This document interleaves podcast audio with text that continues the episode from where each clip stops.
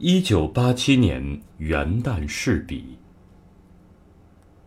从孩提到青年，年年盼着过年；中年以后，又年年害怕过年。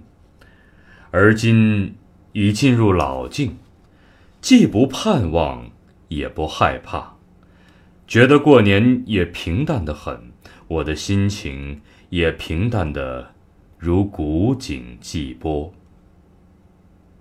但是夜半枕上听到外面有什么地方的爆竹声，我的心里不禁一震。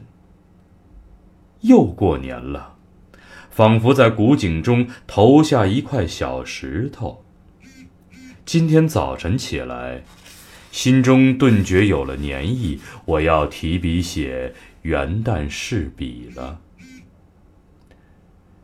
时间本来是无始无终的，又没有痕迹，人类偏偏把三百六十多天定为一年，硬在时间上刻上痕迹。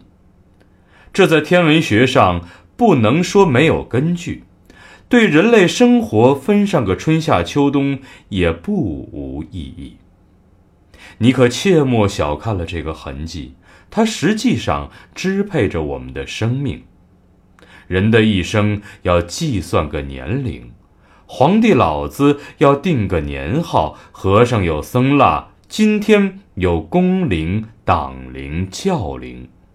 工龄碰巧多上几天，工资就能向上调一级。什么地方你也逃不掉这一个人为的痕迹。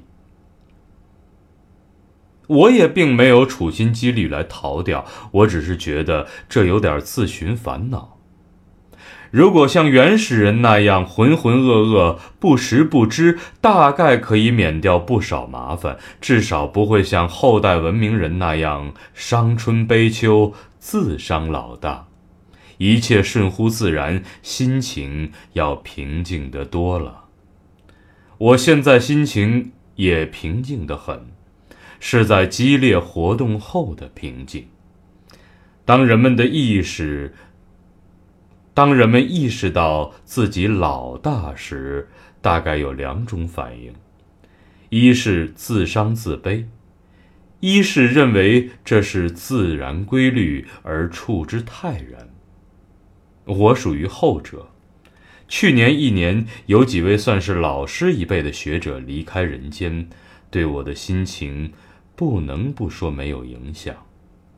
我非常悲伤，但是在内心深处，我认为这是自然规律，是极其平常的事情。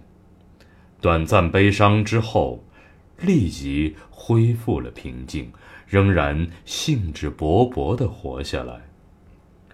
活下来就有希望。我希望在新的一年内，天下太平，人民康乐。我那些老师一辈的人不再匆匆离开人间，我自己也健康愉快，多做点对人民有益的工作。季羡林，写于一九八七年元旦。